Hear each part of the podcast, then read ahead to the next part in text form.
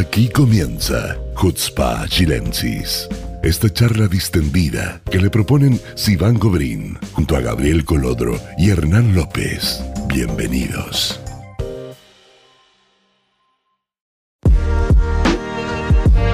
Hola amigos, ¿cómo están? Muy bienvenidos al nuevo capítulo de Hutzpa Chilensis.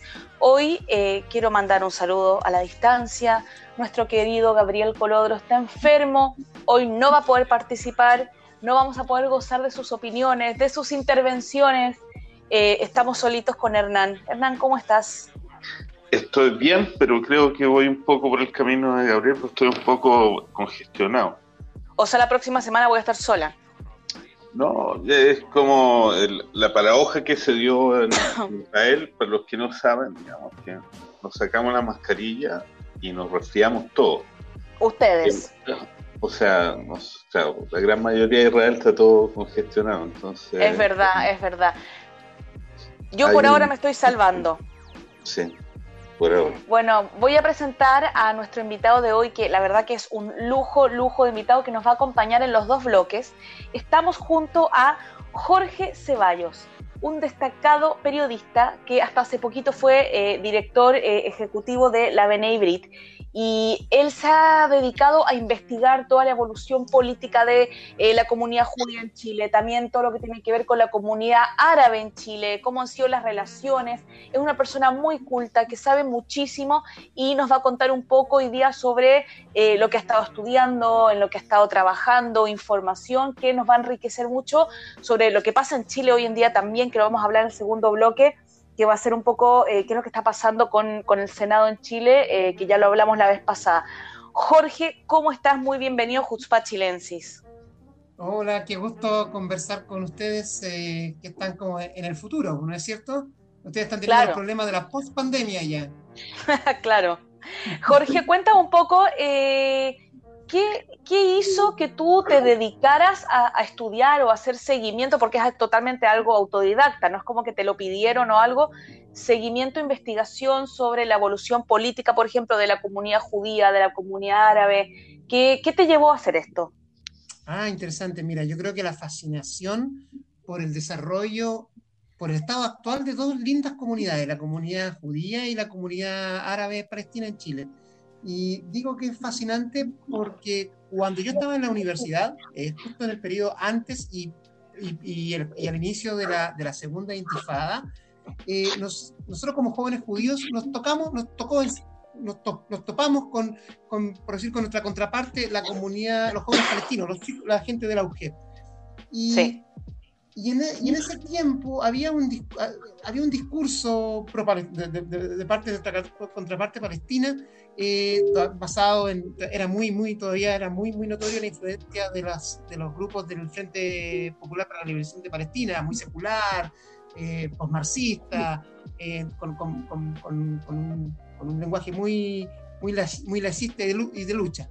Sin embargo, y a pesar de, porque te podrás imaginar en esa época, mi generación y nuestras contrapartes, con los años y con la interacción, después de encontrarse en foros, encontrarse en debates, de, de, a veces conversar formal e informalmente, eh, uno llega como a una comprensión del otro, por, por ambas partes, ¿no es cierto? Y, y, en ese tiempo nosotros, yo nosotros pudimos notar el esfuerzo, el esfuerzo que hacían los jóvenes dirigentes de esa época, de jóvenes universitarios, ¿no es cierto? En esa época habían dos grandes asociaciones, que era la Unión General de Estudiantes Palestinos, que continúa, de hecho, acaban de, acaban de, su lista acaba de ganar, podría ser la presidencia de la Federación Palestina, y la Asociación de Jóvenes por Palestina, que era, era de un corte más, eh, más, eh, liberal. Eh, y, y, nosotros podíamos notar, y digo nosotros porque lo conversábamos con, con, con mi generación, Jonathan Novogroski, recuerdo, estaba en esa época, Andrés Meyer, David Alaluf, que era el presidente de la Juventud Judía de la época, nosotros podíamos notar, si van, el esfuerzo que hacían estos muchachos, todos estábamos construyendo nuestra identidad a medida que hacíamos activismo, era un proceso eh, igual, y notábamos el esfuerzo que ellos hacían por poder separar o distinguir los elementos de antisemitismo y neonazismo que se incorporaban a su movimiento o a su discurso. Me explico porque quiero ser claro Eh, en el año 1998 aquí hubo un intento de hacer un, un, congreso nazi. el 2000, el 2000 fue eso. Sí, pero empezó como el, empezó como el 98. La, sí, a moverse, sí me acuerdo. A, moverse. Y de hecho fueron los jóvenes los que lo empujaron como, eh, como el awareness, como la decisión de, hey, miren esto, y la comunidad judía en esa época trataba de no, de no, eh, de, no, de no sacarlo a flote, y finalmente por la presión de los jóvenes como que esto estalló, porque eran, eran, éramos muy autónomos en esa época. Em, y, y por supuesto, que se acercaba o se, o se sentía esa, esa, esa, unión entre la posibilidad de una unión entre jóvenes neonazistas o jóvenes nacionalsocialistas o jóvenes conservadores eh, con la lucha palestina. Y aquí yo recuerdo y conozco bien el caso, cómo los jóvenes palestinos, especialmente la Asociación de Jóvenes por Palestina, no, no, no, siempre con dificultad, o sea, no siempre con, siempre con dificultades, no, no, es un tema fácil distinguirlo, fueron capaces de separar los argumentos antisemitas de lo que ellos, lo que ellos era la construcción en esa época o defensa de lo que ellos consideraban era el, el, el, la, que estaba viendo la crisis del fin del quiebre de Oslo, ¿no es cierto? En, esa época, básicamente. Sí. Y me quedo, me quedo con eso, dije, mira, y ahí yo me quedé con esa sensación de que sí, eh, las ideas antisemitas, el neonazismo, siempre busca meterse y, y lucrar de, de, de las causas. Eh, y en ese caso ellos hicieron el esfuerzo por separarlo y, lo, y lo, en cierto modo lo consiguieron. Y me quedo con eso, ¿por qué? Porque durante muchos años, años los próximos 10 años, yo consideré que eh, eh, los argumentos, cuando las comunidades palestinas o las comunidades pro-Palestina, que pueden ser palestinos o no, utilizan argumentos antisemitas, pueden ser producto de, de, de este nuevo antisemitismo, de esta de, los nuevos, de, los nuevos argumentos que vienen de afuera, ¿no es cierto? Que, que, mezclan todo, que se mezcla el antisemitismo, el antisionismo, eh, la hostilidad antijudía y como que lo van remezclando. Eh, eh, y que pensaba yo que era un fenómeno relativamente nuevo aumentado por las redes sociales. Sin embargo, si van, y aquí viene, aquí viene mi tema, hace, hace no muchos años atrás, en un gran esfuerzo de memoria, y felicitaciones para ellos, la Fundación Belén, Belén 2000 eh, eh, digitalizó eh, uno de los principales medios uh, de comunicación árabes, la revista Mundo Árabe, que está desde la década del 30 y que prácticamente ha acompañado la, ha acompañado la, la vida comunitaria árabe y palestina eh, en Chile. Su editor, creador, editor, por muchos años hasta su fallecimiento, Jorge Zapag, eh, es, eh, fue, fue, fue, fue, como el único dueño y el, y el que promovió este, esta revista. De hecho, para dar un ejemplo de importancia del mundo árabe en el, en el ideario de la identidad comunitaria palestina y árabe en Chile, en el año 1994, en el invierno, en el Senado de Chile, le hacen un homenaje, rinden un homenaje a la revista. Y por supuesto hablan los senadores y miembros del Parlamento que son miembros de la comunidad palestina y grandes loas a Jorge Sabaj y a la revista y cómo ha ilustrado y cómo ha mantenido la identidad. De hecho, es, es una fuente, una fuente inmediata e inexcusable para cualquiera que se quiera acercar a entender la comunidad árabe y palestina en Chile uh fotografía, testimonio, etcétera, etcétera, etcétera. Sin embargo, y aquí vino mi, mi preocupación, la revista es antisemita. Y Jorge Zabaja es antisemita. Y desde la década del 30 y de manera ininterrumpida, esto es, esto es, esto es lo terrible, esto es lo, lo, que me duele, esto es lo que, lo que, lo que, no, lo, que no me, lo, que, no me gusta decir, pero es una realidad desde su primera época, el año 33, que creo que se llamaba, o sea, se llamaba primero la Reforma, después Mundo Árabe, eh, la revista es, eh, especialmente en sus editoriales y en sus opiniones, que son de Jorge Sabak Surov, el, el, creador, es de un antisemitismo sin, disimulo. Ergo, luego, y aquí mi pregunta abierta para Hernán, para, para los auditores, para ti, es, bueno, si esta revista es la formativa, eh, es, es parte de la identidad, eh, ¿por qué esto no, no, comparece en el espacio público? ¿Por qué esto no se reconoce? Mira, aquí las tengo aquí a la vista. Eh, en, la, en, la, época de la reforma, un ejemplo, el año 48, la Tierra Santa no será nunca patria del judío internacional. Y sigue. O después... ¿Y, y, las comunidades judías en Chile, la comunidad judía, los dirigentes, no se dieron cuenta de eso? No, no, hasta el momento nunca hay una reflexión. Mira, nunca lo, que pasa, lo que pasa es que, mira, yo como Jorge, yo vengo del mundo de izquierda y hay en, en eh, la historia de Chile han convivido siempre elementos antisemitas en el discurso eh, político nacional. Lo que pasa es que siempre han sido mitigados, postergados o leídos desde una perspectiva diferente. O sea, yo creo que no es secreto para nadie que el nazismo en Chile tiene una versión como criolla que eh, suaviza los elementos antisemitas y, potencia los, elementos corporativistas y de identidad o de acercamiento con la identidad nacional chilena. Entonces siempre hay como unos remakes de los antisemitismos que encubren la parte racista. Y el chileno en general como los deja pasar, No, no, es, no es algo que, que se potenció, si bien es cierto, eh, se escribe, digamos, o sea, la gente lo menciona, eh, y hay eh, incluso tradiciones nacionales como canciones y otras cosas que, que son parte del, de la cultura nacional que tienen elementos antisemitas. Nadie lo potencia, digamos, como es una, cosa que está como latente ahí. Y aparece a veces y desaparece en otra oportunidad, depende de quién lo utiliza o depende de en qué contexto se da. Eh, entonces, eh, digamos, a mí no me extraña, si es cierto, me interesó mucho, yo vi la, la exposición que hizo Jorge en, en la época de pandemia, una de las exposiciones que hizo en Hybrid y la que hizo Jorge, relatando todo lo que está contando ahora, y quedé pero alucinado, o sea, es porque es, cierto que no hacía, no, no, es tema de estudio, o no ha sido tema de estudio hasta ahora eh, de nadie que yo sepa. Y, y, por eso un poco que eh, insistimos en tratar de invitarlo, porque en el fondo él lo puso, lo, lo ha dicho, lo dijo en su momento con claridad, y lo plantea como un tema a desarrollar. La verdad, siempre yo, sin conocer a Jorge personalmente, eh, conozco eh, los trabajos de su esposa. Yo siempre le eché la, la culpa a la esposa. Yo dije, de la esposa una historiadora bien destacada. Y siempre yo pensé que venía por ese lado, ¿no? Así que, eh, pero bueno, eso, yo, si bien es cierto, me sorprendió, no me sorprendió tanto, porque uno siempre convive en Chile.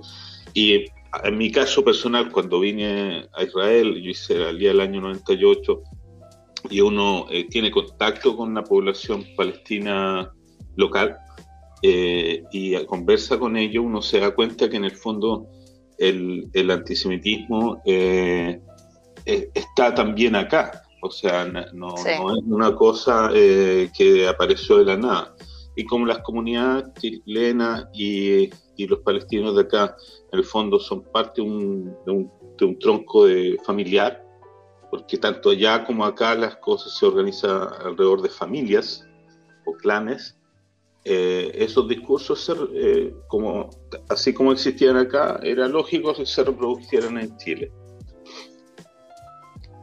¿Qué opinas tú, Jorge? Sí, o sea, estoy completamente de acuerdo, de hecho te lo reafirmo más hay una tesis del profesor Ricardo Marzuca Buto, que es del Centro de Estudios Árabes, uno, de los dirigentes destacados de la comunidad palestina. Esta tesis se llama El auge del panarabismo en el mundo árabe y su impacto en las comunidades árabes en Chile. Eh, eh, es, buena, revísenla porque está online. Y él, aquí tengo un fragmento, él dice, hablando sobre las ideas del panarabismo en general, que es en la tesis que va Hernán. Dichas ideas, dice Ricardo Marzuca, impactaron y fueron resignificadas por las comunidades árabes asentadas en Chile, que mantenían lazos y vínculos con las sociedades de origen y se manifestaron en sus discursos y acciones. Eh, y, esto, y esto, pero aquí está la pregunta que a mí, a mí por lo menos me llama la atención. Cuando nosotros escuchamos a, a, a los dirigentes judíos o a las personas judías de, eh, que fueron jóvenes en los 60, ¿no es cierto? 60, 70, 50, siempre comentan de, por supuesto, que había una interacción entre árabes y eh, entre palestinos y judíos, eh, eran compañeros a veces de colegio, en los liceos experimentales fundamentalmente. Hacían negocios también, o sea, yo me acuerdo, mi abuelo tenía socios palestinos. Eran, eran, fueron compañeros de la universidad y, y, después, incluso, ¿no es cierto? Después tenían socios, tenían socios y, a veces se casaban entre ellos.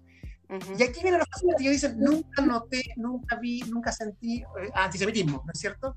Sin embargo, esas mismas personas con las cuales estabas en el colegio experimental, estabas eh, siendo compañero de universidad o haciendo negocios, esas mismas personas, si, son, si estaban dentro del, corazón de la comunidad palestina, recibían esta revista, la leen durante, y, mira, en radio no puedo mostrar los ejemplos, pero por favor créanme cuando les digo que en la década del 30, en la década del 40, en la década del 50, en la década del 60, en el 70, una y otra vez los tropos antisemitas se, se repiten, se repiten una y otra vez. Y, y, no hay crítica, no hay crítica de fuentes, porque, ok, la revista Salaba, por ejemplo, en el 2014, en el Senado, pero nadie pone atención a, hey, ok, es, el eh, mundo judío es una, puede ser una gran fuente de identidad, pero por otra parte, hey, tenía, tenía esto, esto otro. Eh, em, ok, tal vez las comunidades no deseen, no, deseen indagar en eso, pero es parte del, es parte, es labor de los historiadores, como, como, eh, como diría Hernán. Eh, y la pregunta está abierta. La pregunta está abierta, ¿por qué eso no, no se traspasó al espacio público? lo hemos conversado muchas veces con mi generación de por qué eh, en, el espacio público no se transmitió eh, este antisemitismo que había entre las comunidades árabes, pero ya a partir de la segunda intifada esto sí empieza como a surgir y en la actualidad eh, yo, yo, creo que para muchos es claro, algunos activistas pro-palestinos, a veces no, no, no, no palestinos, que sí caen en un antisemitismo bastante burdo, disfrazado de antisemitismo, pero tan burdo que no, no vale la pena entrar a esa discusión, porque no pasan ninguna definición. Jorge. Porque el día, es, es, aceptado, es parte, de, digamos, de la línea de tolerancia de la sociedad o de la opinión pública respecto a, a los conceptos antisemitas se corrió, o sea, y se corrió bastante. Y, sí, pero yo tengo una pregunta. Sí. Eh, yo tengo una pregunta. Ok, hoy en día, como dice Hernán, es más aceptado, pero ¿hay algún tipo, tú que has revisado documentos de, muchos años atrás, ¿hay algún tipo, por ejemplo, de manifestación o de repudio, de apoyo, no sé qué, cuando, por ejemplo, durante todas las guerras de Israel, ¿qué, qué, qué, se decía? La guerra de Yom Kippur, la guerra de los seis días, eh, la del 56, ¿hay, ¿hay algún tipo de, de, no sé, de referencia a esto en estos documentos o nada? ¿O no hablan de eso?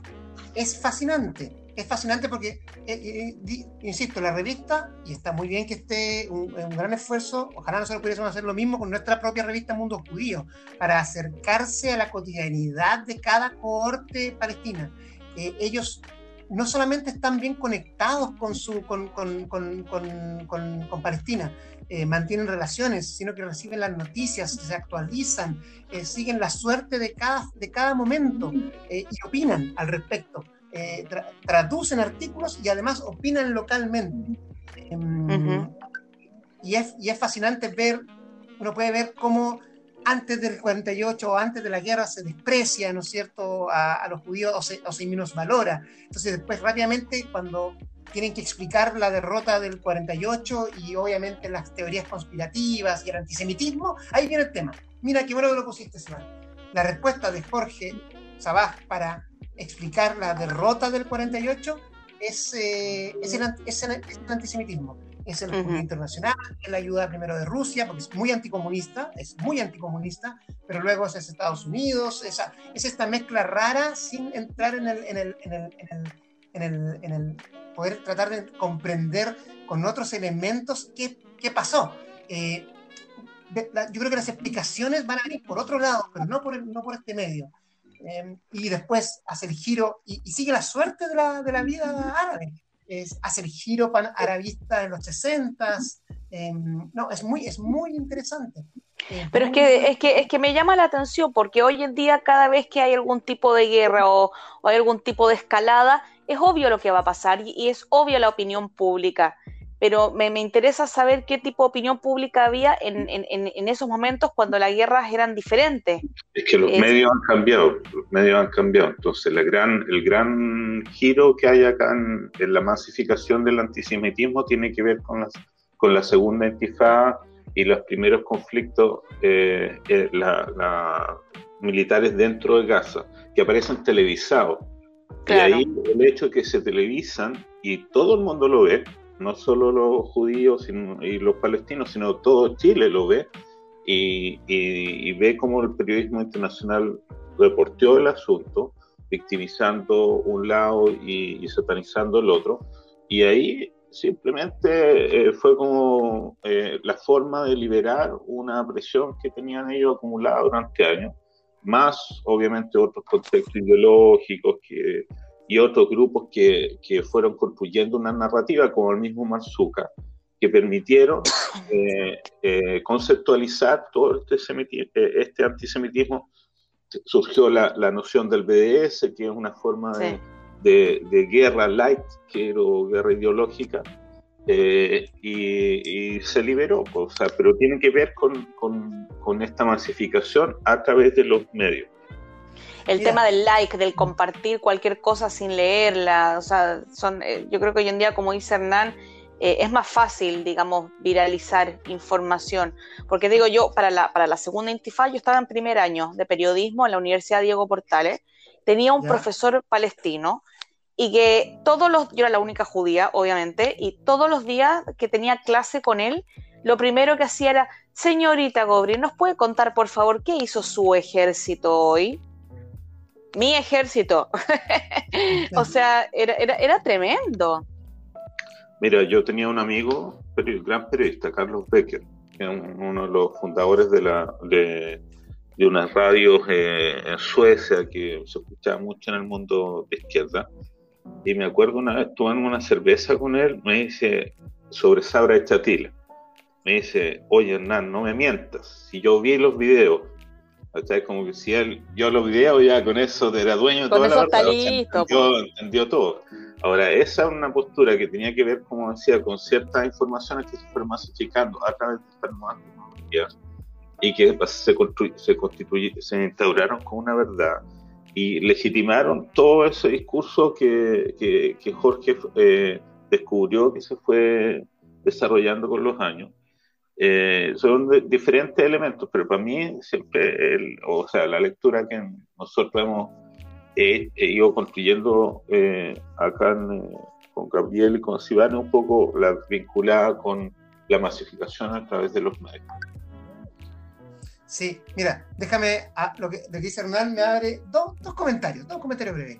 El primero, me hicieron acordar de Gustavo Guzmán. Gustavo Guzmán es un profesor de historia eh, un historiador chileno em, em, que, estudia sobre nazis, sobre el movimiento nacional, socialista.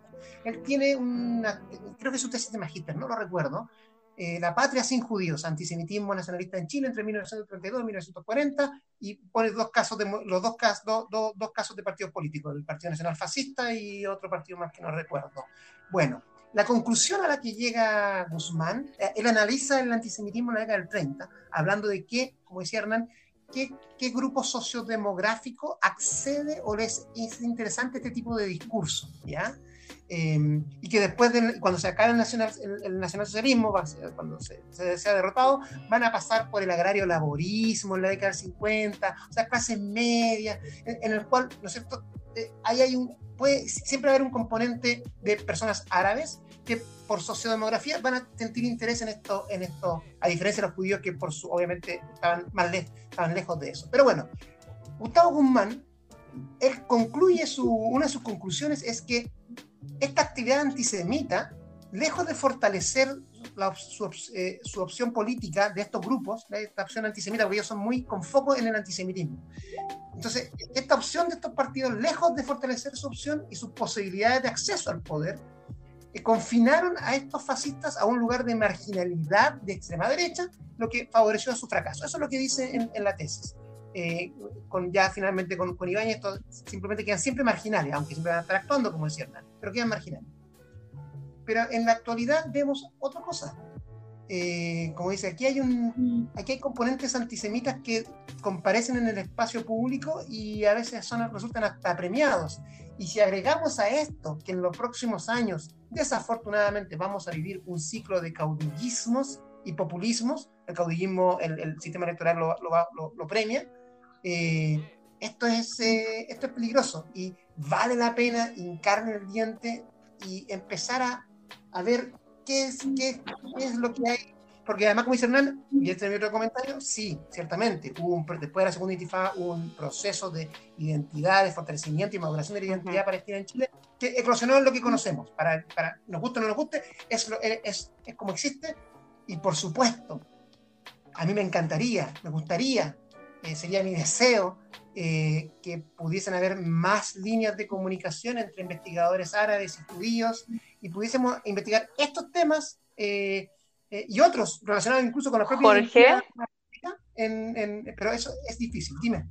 Jorge, para cerrar un poco el tema, porque la verdad que se nos pasó el tiempo volando y tenemos que volar al segundo bloque. Toda esta investigación que tú has hecho no puede quedar así nomás abajo el colchón. ¿La vas a publicar? Chan, chan. bueno, uh, uno, siempre, siempre dice, voy a hacer un paper. Eh, pero antes de hacer este paper, y lo dejo, lo dejo así, lo dejo anunciado, antes de este paper, yo quiero hablar sobre la juventud judía universitaria, que también tiene tiene, un detalle, chicos, ustedes que están ahí relacionados con la juventud judía. La presencia judía en la fecha es, debe ser la minoría, eh, debe ser la minoría étnica, nacional, cultural más importante, con mayor presencia de presidentes en la fecha. Eh, incluso desde 1920 con el primer con el presidente Daniel Schweitzer y ahí en adelante de manera consistente durante cada 10 años hay un presidente de la fecha judío o un secretario general. Es decir que ahora nos, nos, nos obliguen a hacer a marginarnos de, la vida universitaria como si fuésemos eh, unos parias unos parvenus eh, es una, no solamente es un, es un horror, sino que además es una traición a nuestra propia historia hemos sido protagonistas en la construcción de la identidad universitaria en Chile. Eh, eh, incluso desde, desde, el llamado de, Córdoba en 1910, 1918, con el cual en América Latina se inaugura el concepto de juventud universitaria. Eh, para los que nos están escuchando, que, que, no son chilenos, son es Federación de Estudiantes Chilenos, porque no, tenemos público de todas partes, Jorge, entonces tenemos que explicar ahí el concepto de la Universidad de Chile. Jorge, eh, eres un libro abierto, eres una biblioteca y no me contestaste la pregunta de si vas a publicar o no. No creas que no me di cuenta. Sí, luego, sí, inmediatamente de la juventud judía. Amigos, eh, vamos a hacer un pequeño corte. Jorge no se va, se queda con nosotros en el segundo bloque para nuestro siguiente tema. Jorge, igual, de todas maneras, quiero agradecerte eh, que hayas estado con nosotros. te dejamos invitado para el siguiente bloque. Amigos, vayan a hacerse un cafecito, un mate, un tecito y ya nos vemos en el segundo bloque de Jutzpa Chilensis.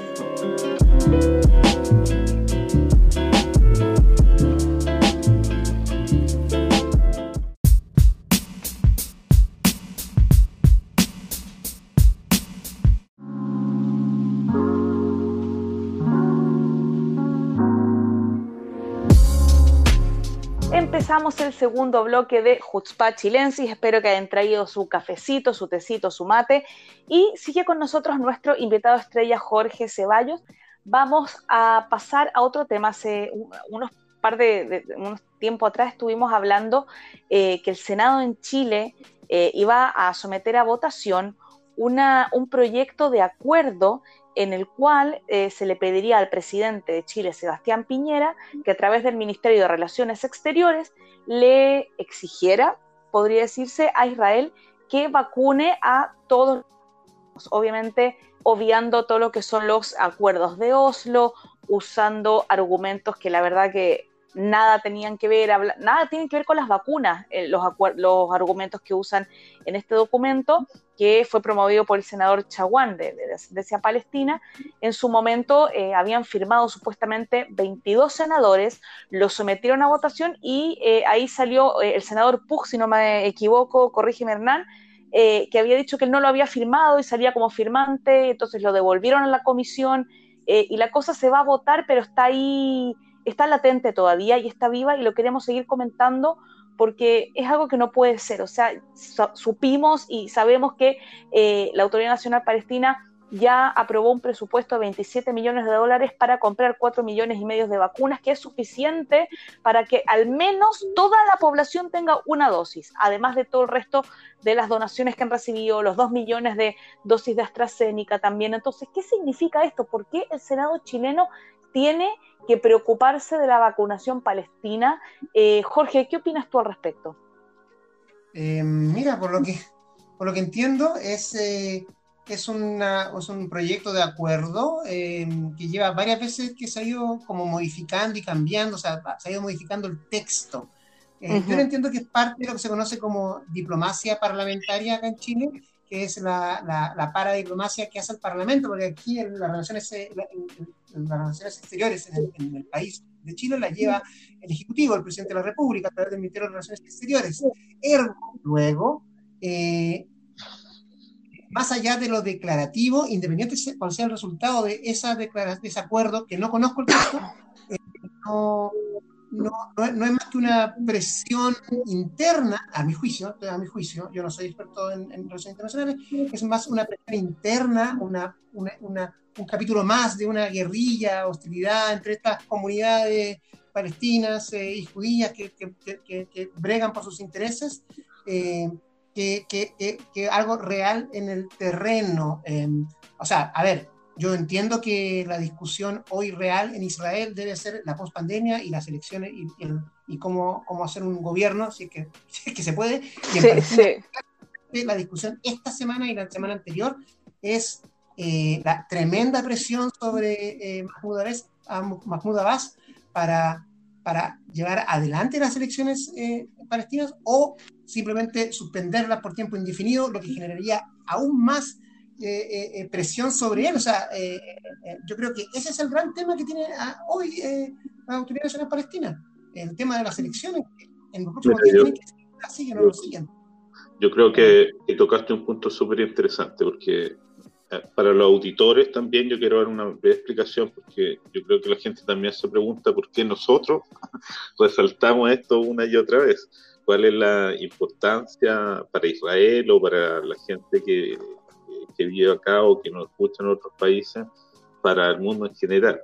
Y tiene que ver con lo que menciona Jorge, porque el tema de las vacunaciones, primero, se está utilizando políticamente para potenciar eh, una situación de conflicto que no es tal, porque como lo hemos dicho muchísimas veces, la cooperación entre palestinos y israelíes en relación a la pandemia se dio desde el minuto uno y por una razón muy simple, porque la pandemia, y eso lo aprendimos en todos lados del mundo, que no, no, tiene, no está restringida a un lugar geográfico y el tratamiento también tiene que ser global. Entonces, si bien es cierto, no hubo un traspaso de, de, de millones de vacunas a los palestinos, sí hubo una preparación de, de su personal médico, sí hubo cooperación, muchos de los palestinos se, asisten en el, en el, sistema de salud israelí o en, o en eh, Jerusalén Oriental, que tiene un trabajo mancomunado con uh,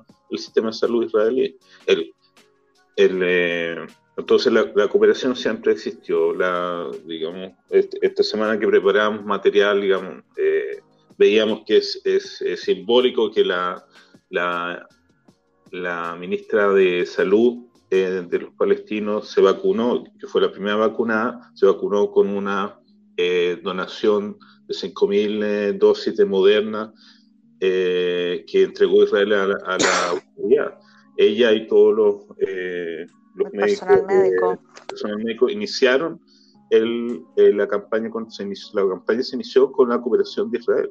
Y eso a mí me llamó la atención porque en Chile se se, eh, y en la mayoría de los medios se mencionó como que ella se vacunó, así como que cayó una vacuna del cielo y se vacunó. y la verdad el, es que el apartheid sanitario. Ella misma, cuando, cuando hizo su declaración, ella reconoció que era una. Pero eso solo aparece en medios en árabe. Era curioso, porque todos los medios de habla inglesa, española, nadie mencionó a Israel.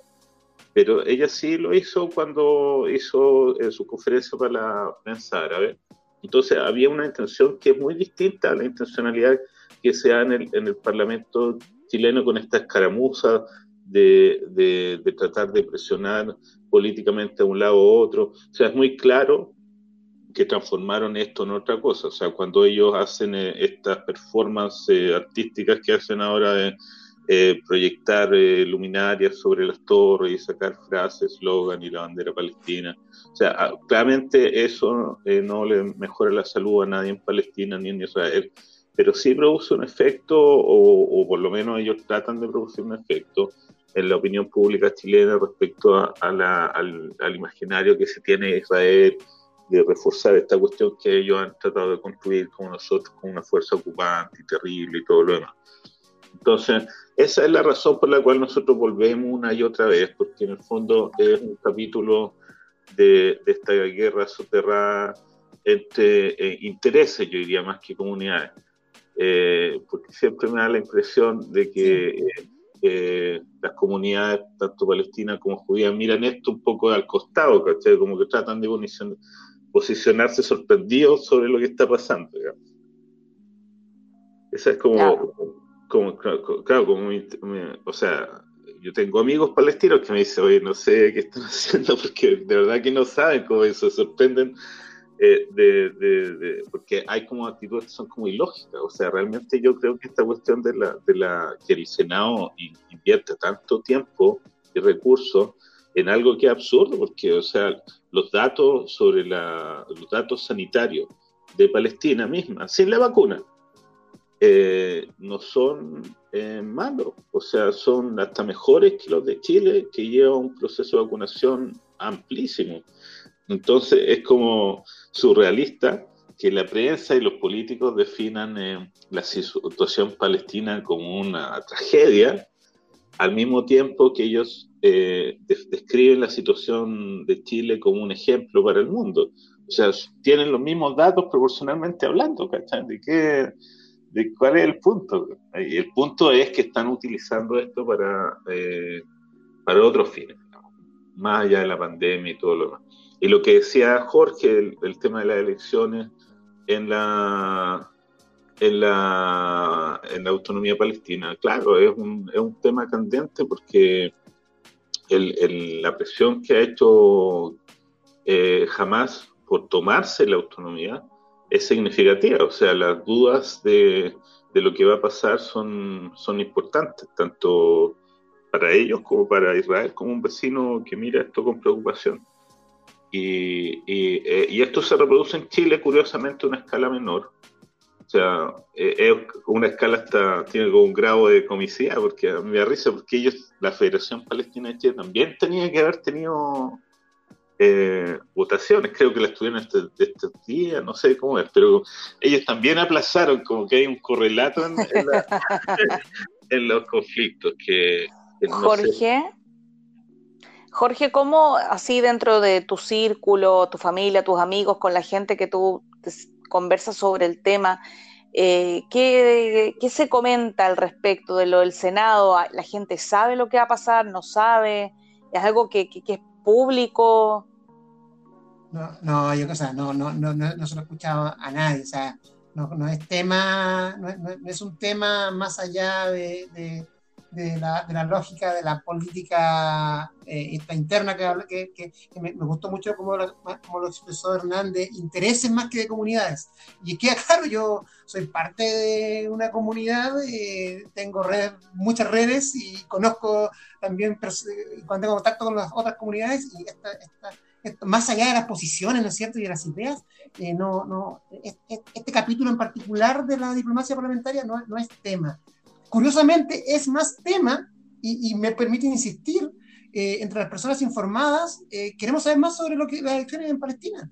Em, eh, esto, esto de... Y, por otra parte, mira, en octubre del año pasado, Sivan, la, ah, creo, que fue la, creo que fue la Federación Palestina, no recuerdo bien, pero por intermedio de una donación de empresarios palestinos, compraron y donaron 20 respiradores, iban 20 respiradores como donación a, a la autoridad palestina. Ciertamente, no conozco el detalle, no, no conozco qué pasó con eso, pero ciertamente esos eh, fueron internados vía aérea, eh, o sea, esto, pasó por Israel, Eh, y ahí hay una cooperación que ha tenido que ver con toda esta cooperación de otros países, por ejemplo, los países del Golfo, que es la más conocida, de cooperación de ayuda que entra por, por, por, por, Israel. Por bueno, Abbas, Abbas no quiso recibir un cargamento de vacunas de Emiratos porque pasaba por Israel. Bueno, ahí hay un tema, ahí tú tienes un lindo tema, mira. En mayo, ¿no es cierto? Abbas eh, eh, suspendió o quebró la cooperación, la actividad de cooperación de seguridad y también de salud con Israel. Ok, entiendo, era por la amenaza de la anexión y era la única medida Tal vez, no lo sé, era la única medida de presión que sintió que podía haber. Pero finalmente, la misma ONU, la oficina de la ONU, de la OMS, perdón, de la OMS en, en Israel, decía que esto estaba, esto, estaba mal. O sea, la cooperación, independiente de las posiciones políticas, la cooperación en temas de salud está por sobre todo. Y finalmente, la propia Autoridad Nacional Palestina, ya en noviembre, fue restableciendo eh, paulatinamente esta, esta, esta cooperación, estos organismos de enlace. Em, eh, perdón, la realidad es como es. Y, y, yo creo que, mira, no va a ocurrir, estoy adelantándome, pero me encantaría una declaración, de, si quieren hacer diplomacia parlamentaria, una declaración conjunta del, Senado en que inste a aumentar las instancias de cooperación entre Israel y la Autoridad Nacional Palestina o entre todos los interesados para resolver esto de la mejor manera posible. ¡Ey! Israel también tiene sus desafíos han tenido una vacunación exitosa, han tenido una vacunación exitosa. Pero ya lo ves, tú me dices que están resfriándose. Ya lo he visto de varios más.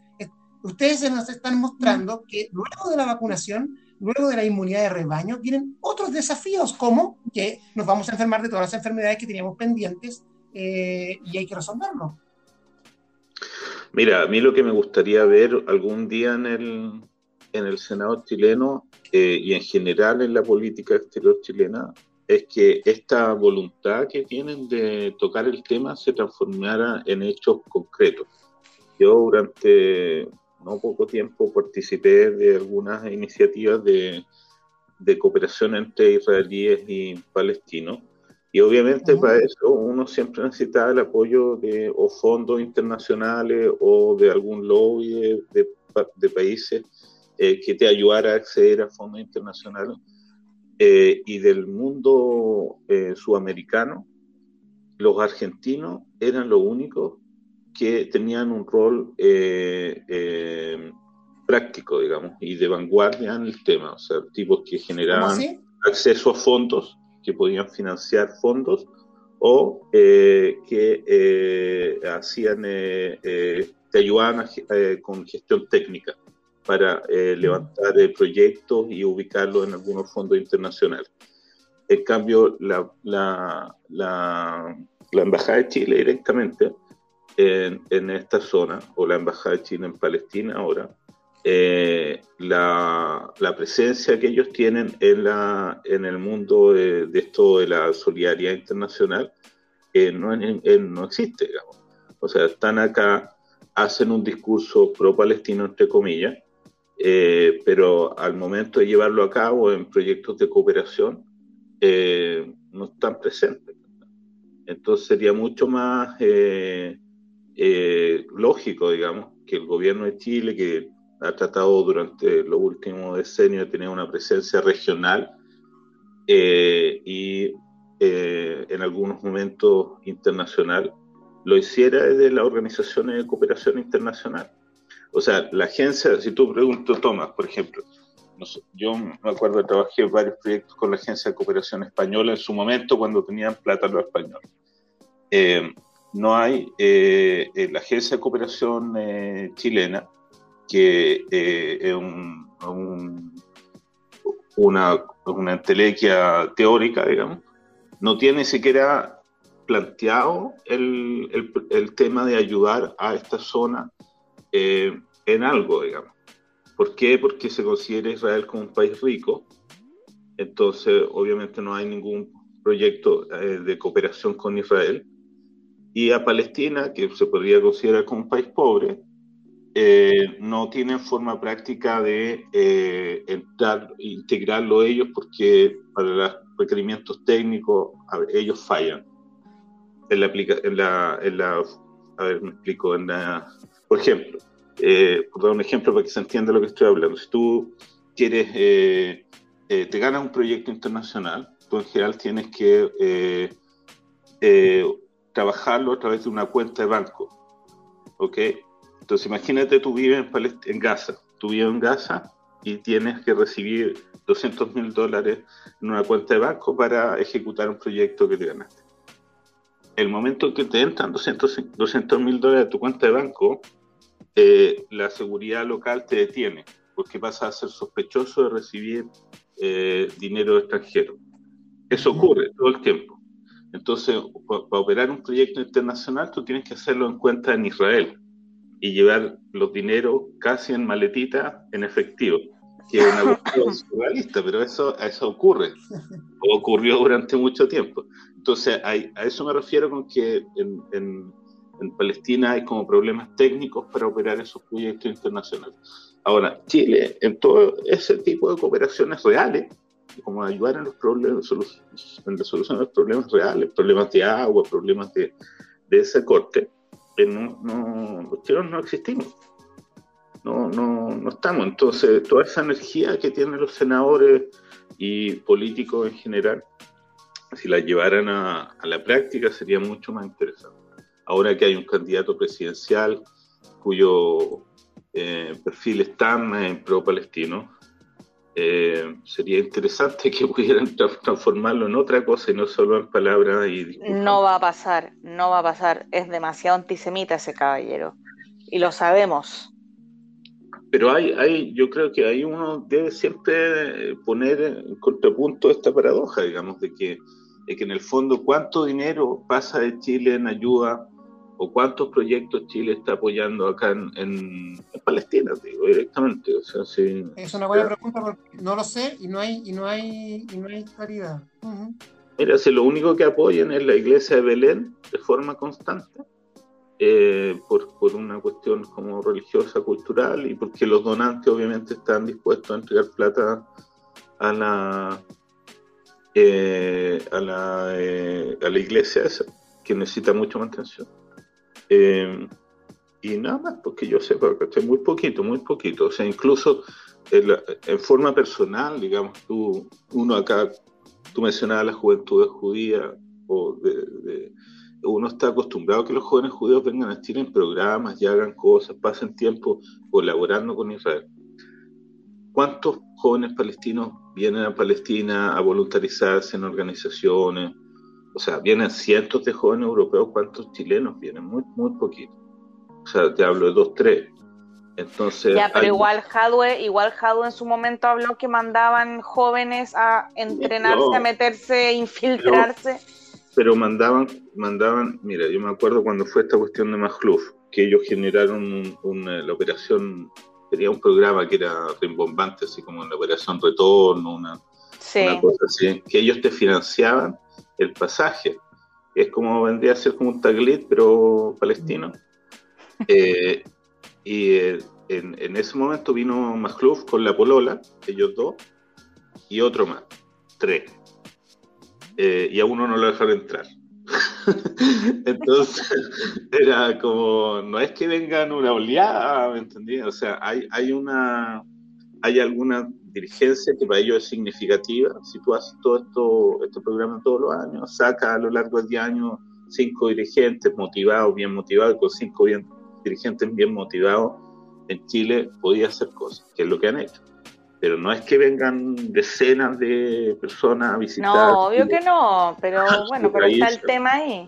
Mira, yo, yo, visité, la, la, la Universidad Al-Quds en Ramallah y habían varios eh, eh, cooperantes eh, españoles y me llamó mucho la atención que no había ningún chileno, ninguno. Y, si tú miras en, la misma nomenclatura política del, de, la, de, la, de los palestinos, digamos, de Fatah, fuera de Abu Ayi, ¿a quién más tiene? A nadie más. El único chileno ahí tienes un punto, Hernán, tienes un punto, es cierto. Eh, yo recuerdo también en, las universidades palestinas el nivel de, como de voluntarismo y cooperación, por ejemplo, de los españoles, que no son necesariamente ni musulmanes ni, ni, palestinos. No. es una presencia significativa y, y, y, y, son hostiles al sionismo, o sea, tienen su causa, pero por eso, independiente de eso, independiente de todos los factores que lo rodean, la presencia española es significativamente mayor que la chilena. Eh, está interesante ese punto, Hernán. Le voy a dar una vuelta. Mira, yo, yo estuve un tiempo bien metido en la cuestión de los cooperantes y habían cantidad de gente de todos lados, menos chilenos. Menos chilenos. Y eso me llamó mucho siempre la atención. Porque se supone que con toda la parafernalia que arman deberían tener y no, no bueno, vamos, vamos a ver qué pasa, vamos a seguir atentos. Eh, es hora de cerrar, chicos. Ya se nos pasó la hora. Eh, yo soy la bruja acá de los horarios. Eh, Jorge, de verdad te queremos agradecer. la verdad que ha sido súper, súper interesante. Súper interesante, súper interesante. Sí, esta, esta conversación contigo. ojalá pronto veamos algo publicado tuyo. no, traerlo más, traerlo más porque nos subió el nivel. Te vamos a traer, sí, nos subió el, no subió el pelo, pero. Nos subió el pelo totalmente, me sentí que estaba hablando de. Eh, deseamos que, bueno, que puedas estar sano, tú, tu familia, que estén todos bien, que pronto podamos vernos. Y dejar a todos invitados a un próximo capítulo la próxima semana de Hutzpah Chilensis. Muchas gracias, buena semana, todos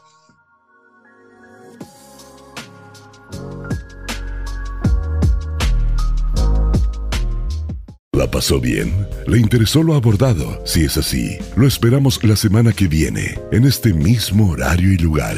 Chutzpah Chilensis.